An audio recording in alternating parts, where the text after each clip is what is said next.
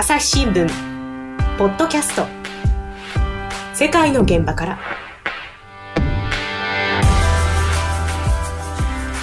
朝日新聞の神田大輔です、えー注目のアメリカ大統領選はトランプさんの敗北という形で終わろうとしているようですが、まあ、いろんな、ね、法廷闘争とかあるみたいですけれども。さておき、えーこういうです、ね、状況を当のアメリカでトランプさんの支持者たちはどういうふうに受け止めているのかなんてのあたりをですね、えー朝日新聞のかなり隆一記者に聞いていこうと思います。かなりさんよろしくお願いします。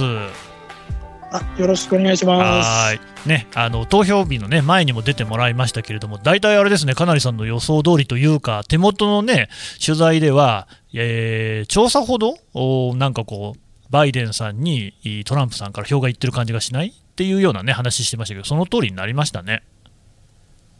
いやー、本当、ねあの正直に喋っておいてよかったなと思っております。ねえあの時は、かなりさん、東京にいたんだけど、今はね、アメリカいるんですよね。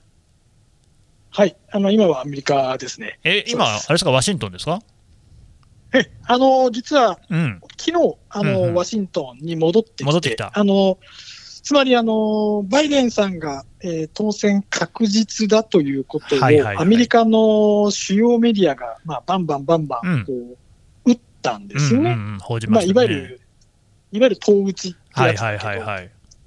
で、まあ、それで、あの、その時は、あの、ワシントンにいまして、うん。で、まあ、あの、ホワイトハウスの前に走っていって、うん。で、まあ、ホワイトハウスの前で、まあ、大喜びしている、あーまあ、若者が多かったけど、はいはい。で、最初若者が多くて、で、うんだんだん、ほんとだんだん増えてって、うーん。もう車もクラクション鳴らし、もう本へ当、ーい一体がね、こう、うんうん。踊踊ってる若者から、もう泣いてよい、泣いて喜んでる若者もいて。まあ、このワシントンという街は皆さんもご存知のように、ええ。あの非常にこうリベラルな街でしてね、うん。もう9割ぐらいの票はうん。あのバイデンバイデンさんにすごいです行くわね。けで。うん。っていうまあところだったので、うんまあ、あのババイデンさんをの当選うん確実をまあうん喜ぶ人々の取材をやって。その後は？じゃあ、うんそうじゃあ、今、どうなってんだと、地方は。そうですね。ってことで、うんえっ、と、翌日レレンタカーして、うん。で、ちょうどワシントンから、まあ、大体北、まあ、もう少し言うと、北西にこう走るとですね、ほうほうほう。2, 時間ぐらいすると、あの、激戦州のペンシルベニア州っていうああ。ね今回も最後までね、こう結果がもつれたあの州ですね。もつれにもつれて、まあ、最後はね、ペンシルベニア州の、うんうん。えにおいてのバイデンさんの当選確実が見通せたことで各社、そうでしたね。うん、打ったわけですうよね。ん。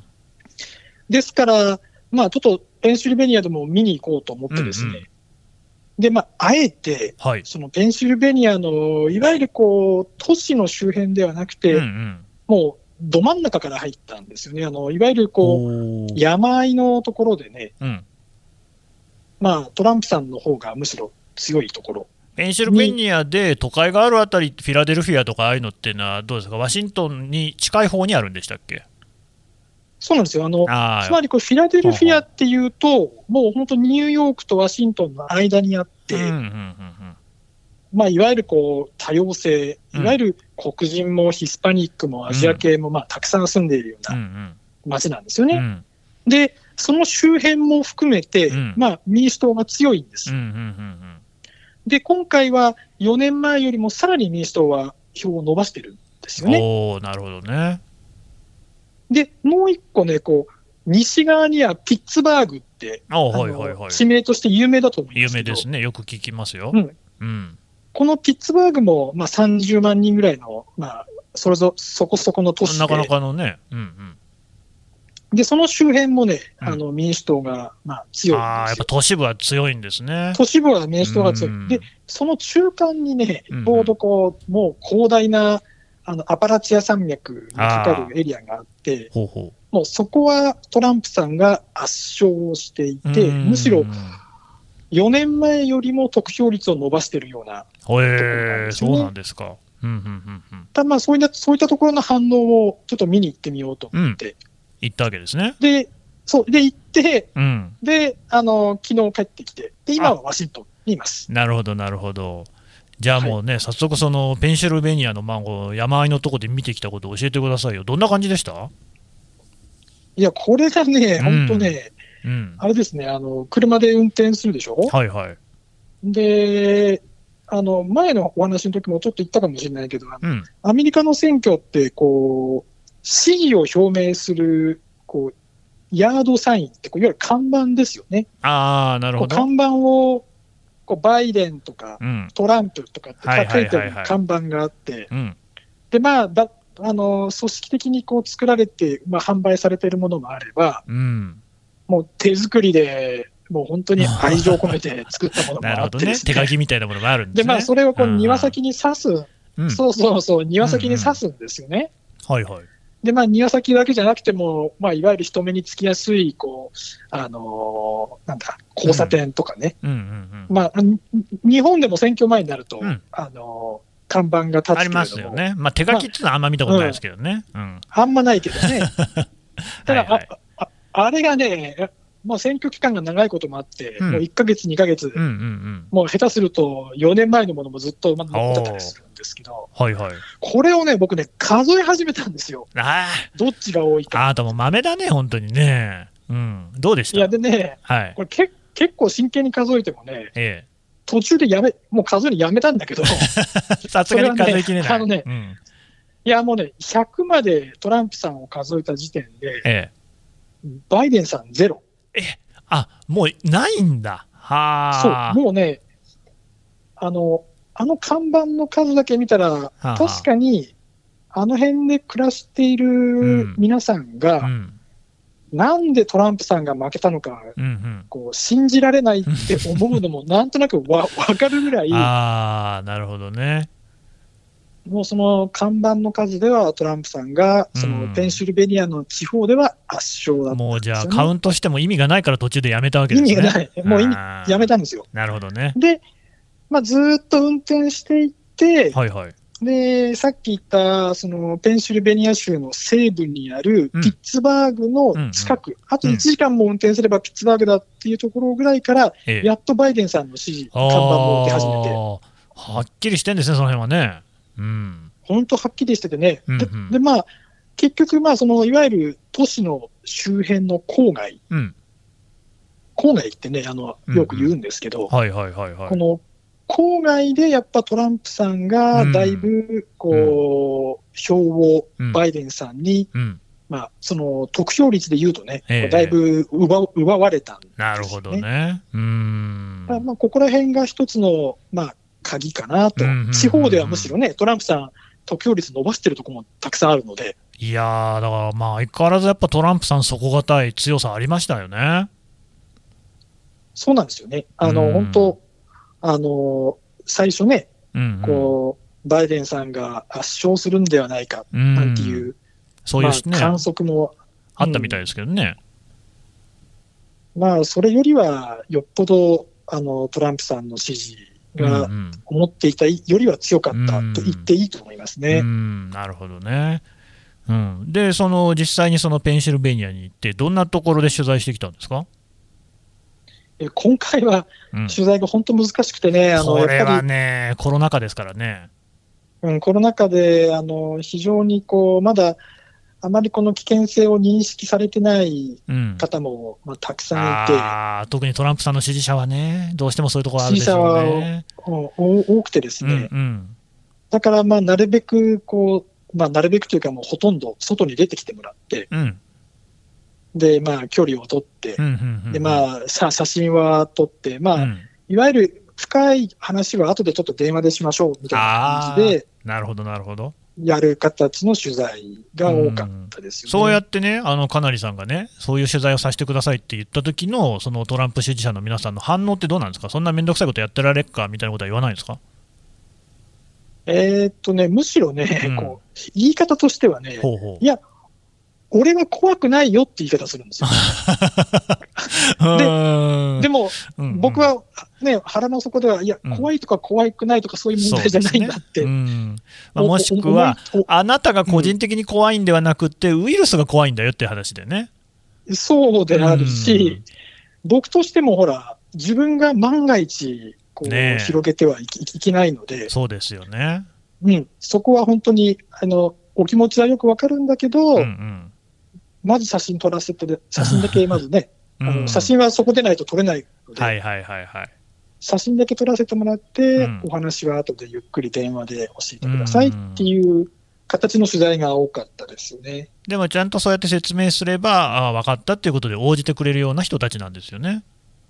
そうですね。うん、そこはちゃんと、ねうんあの、応じてくれる。うんうんうん、だから基本的にはそのいい人たちなんですよね。そうね。あの、うん本当ね、あの、なんて言うんだろう。こう時間がかかることって、むしろ都会の人の方があまり受け付けてくれない。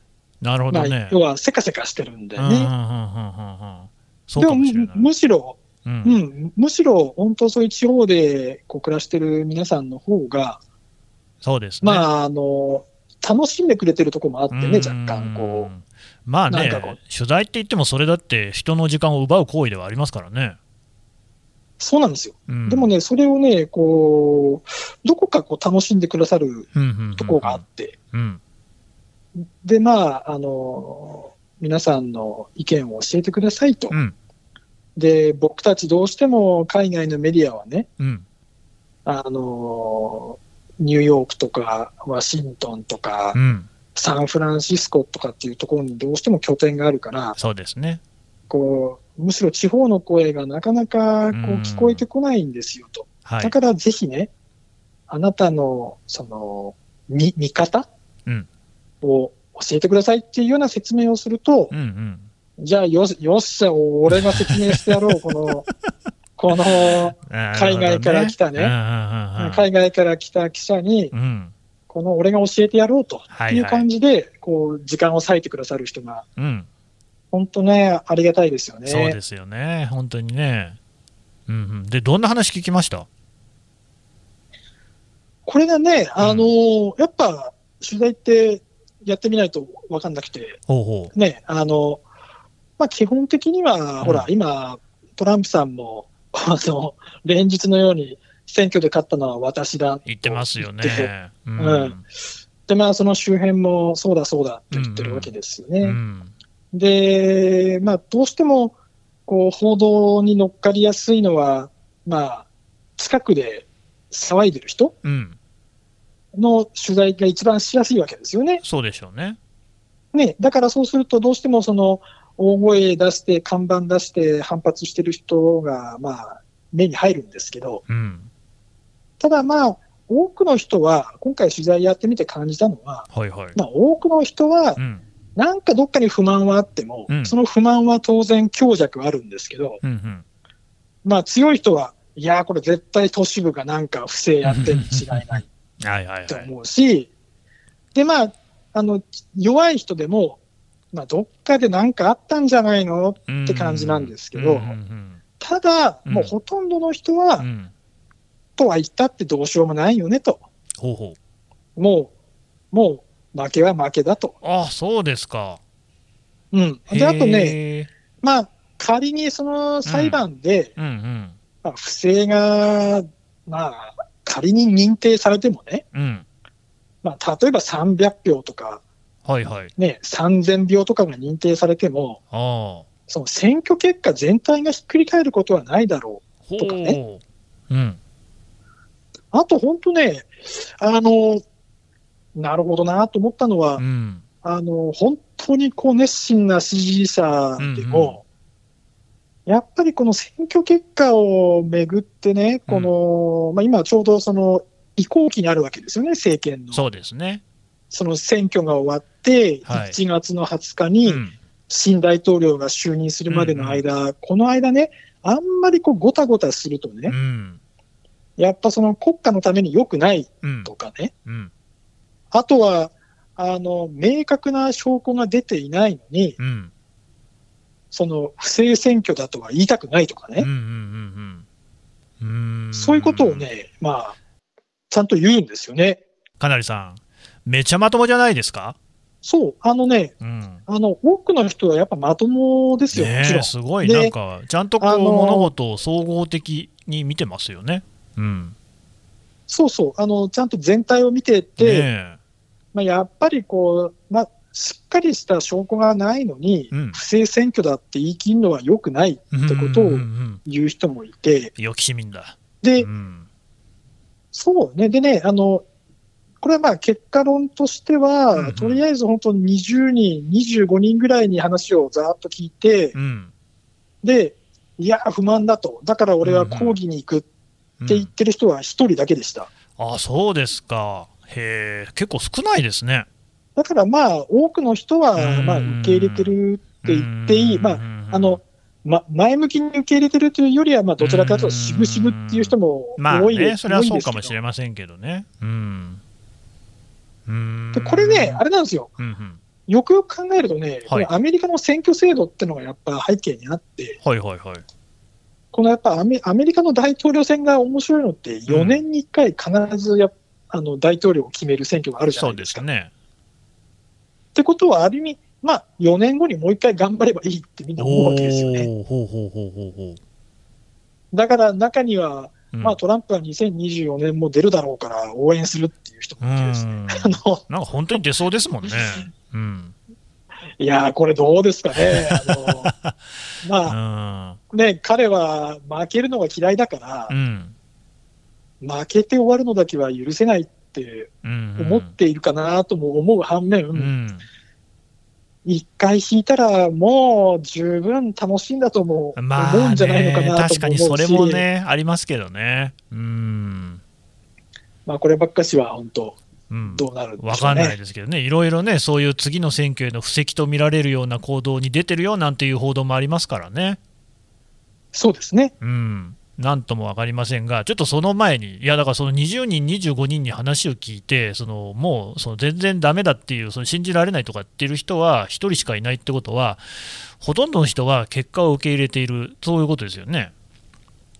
そうですね。あの、本当、しぶしぶも含めてね。いやだからね、この辺なんですよねえだろねって。うん、結局、こう、我々が普段ね、それこそ、まあ、自分たちはそうなんだけれども、取り上げる人たちって、やっぱりこうトランプさんの熱狂的な支持者であることが多いわけじゃないですか。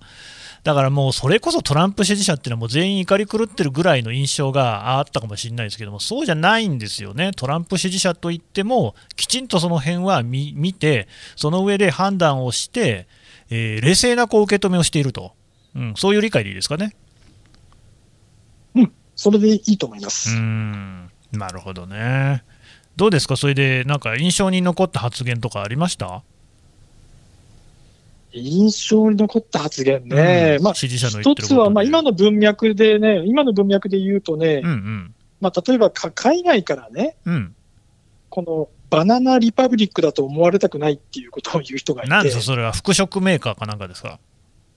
ね、そのバナナリパブリックって僕もあの洋服のブランドの名前としては知ってたんですけど、バナリパでしょ？なんか最近は、うん。そう、でも最近はね、あのよくアメリカのメディアでも、まあ、しょっちゅう使われてるんだけど、うん。まあ、要は、こう、政体がこう安定していない、こう民主主義が安定していないっふにゃふにゃしてるって意味ですか？こう、うん、という意味でうね、こう使われててね、で、まあ、一般の人々も、はいはい。ね、こう海外からババナナリパブリックだと笑われたくないとかね、うーん。そういうことを言ってる人も記憶に残ったし、うんうんうんうん。あとはね、うん。僕も、この人には絶対話聞いてみたいと思ってる人が一人いて、どんな人ですか？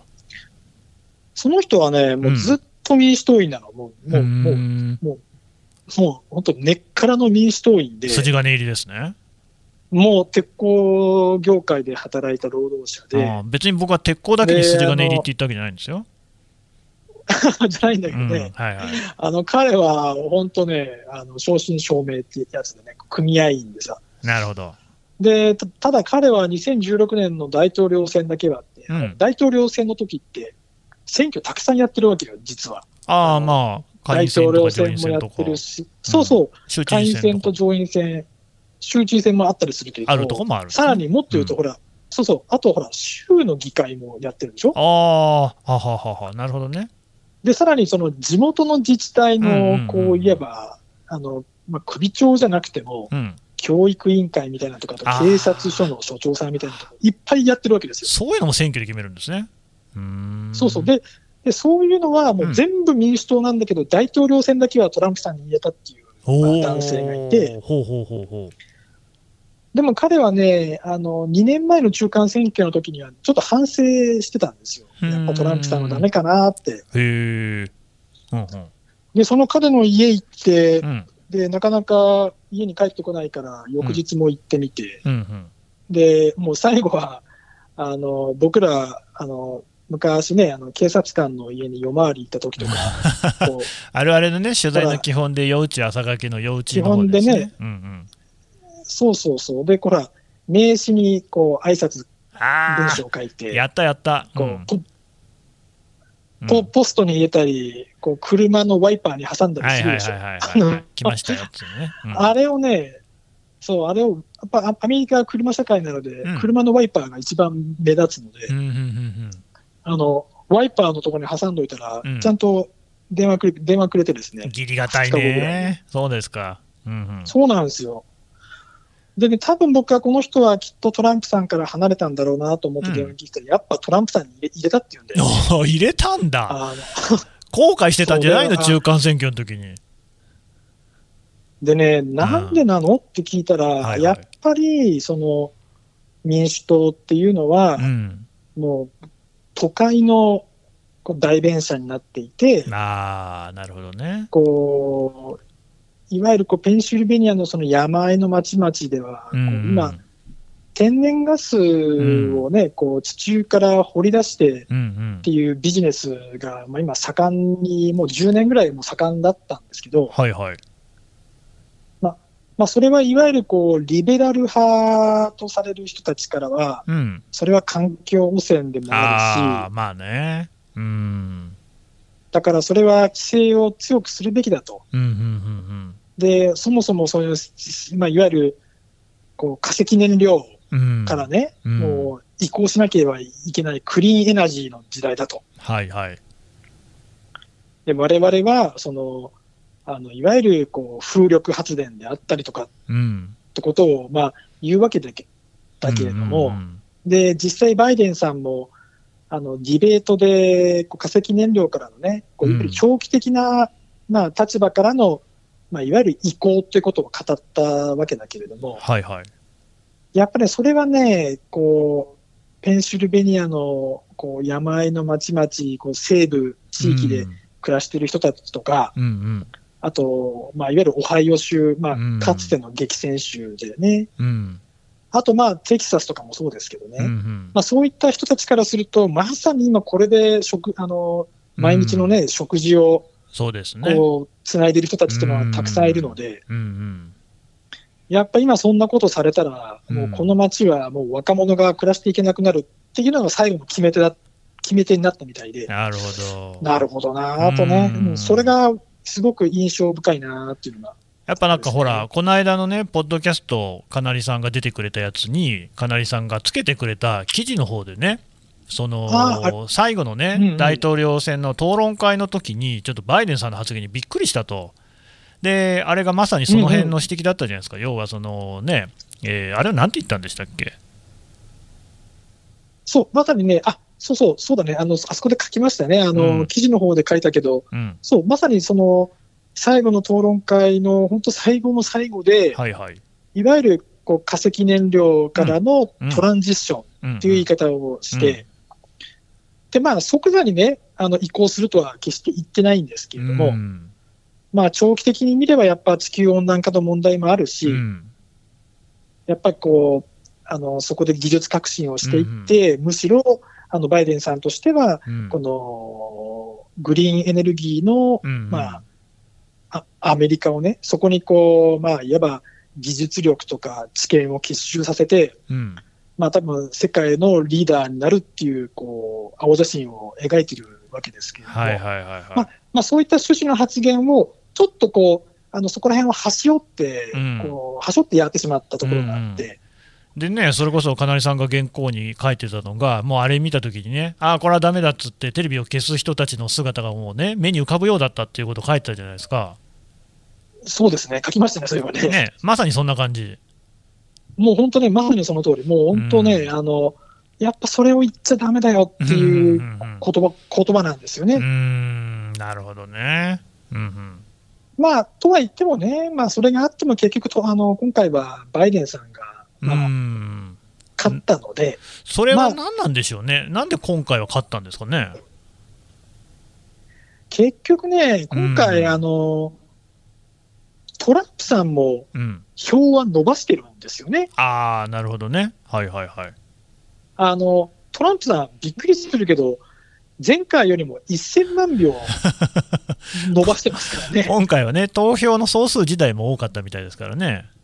そう、投票率がまず上がって、で、これが多分5ポイントとか6ポイントぐらいは上がってるので、うん、で、まあ、バイデンさんは、まあ、前回4年前のヒラリー・クリントンさんよりも、うん、多分1200とか1300万票ぐらい上積みしてて、はいはい。まあ、結局、上積みした量でもバイデンさんが勝った、うん、まあ、まだね、あの全部があの確定したわけじゃないですけどね。確定したわけじゃないんだけれども、うん、まあ、今、こう喋ってる現時点だと、うんうん、まあ、そんな数字が出ていて、うん、で、まあ、結局、トランプさんを熱烈に支持する人たちっていうのは全然減ってないし、むしろ1000万票上積みしてるのが現実で、でも、それを上回るだけの人が、バイデンさんを支持したわけですよね。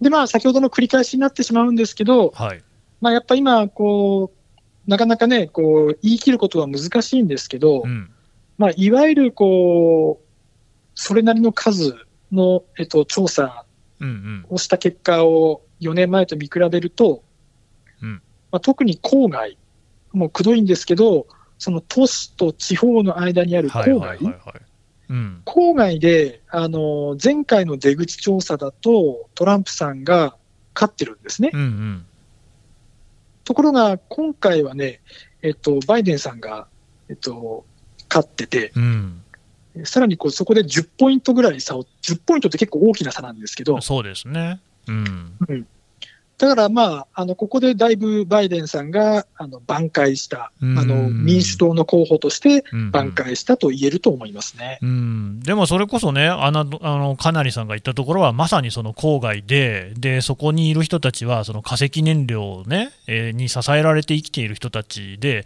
で、バイデンさんは化石燃料からの移行を言ったわけだけれども、それでもトランプさんとの差が開いたバイデンさんの方が勝ったっていうことですよね。そうですね。うん今回はその辺が違ったんですかね、判断が。うんだからそこがね、ねあのもっとね、取材できできればいいなと思うけれども、多分、あさっきね、私がね、こう言った、この、えっと、結局前回も今回もトランプさんに入れた人ってのは、郊外よりはちょっと、もうちょっと地方に住んでる人で。その辺のね、微妙さがね。ああ、なるほどね。多分多分。で、郊外の人たちっていうのは、もっとこうピッツバーグの都市部で働いている、通勤圏。暮らしてる人が多くて。都市のど真ん中に住んでるわけじゃないんだけれども、そ、ね,、の都市圏にいるような人たちっていうのが、だいぶバイデンさんの方に流れてる感じですかね。そうですね、あの数字、統計を見ても、ね、10ポイント差がついたので、うんうんまあ、そこがだいぶ大きく動いたのかなと。で、あとはさっきのね、神田さんが最初におっしゃってた、あのフィラデルフィアの周辺とか、フィラデルフィアっていうのは、もうさらに大きな都市部なので、はいはいはい。まあ、そこがだいぶ大きく、あのさらに、もともと民主党が強いんだけれども、うん、さらに民主党がこう票を上積みして、差を広げた、そこら辺が、このペンシルベニア州からでも見えてくるのかなと、うん、多分これは、多分あの全米の激戦州でも、おそらく似た似たような構図になってるかなとは思いますね。わかりました。引き続きね、かなりさんからお話を伺っていきます。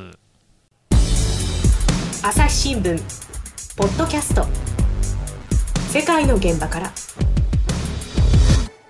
共に考え共に作る音声による新しい報道の形朝日新聞ポッドキャスト国内外250を超える取材拠点約2000人の記者が追う世界の今地域の声しかし、あなたは知らない。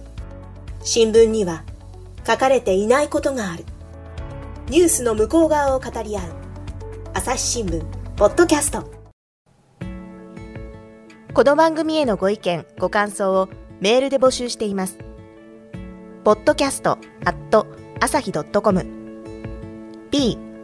d c a s t アットマーク朝日 .com までメールでお寄せください。ツイッターでも番組情報を随時紹介しています。アットマーク朝日ポッドキャスト朝日新聞ポッドキャストで検索してみてください。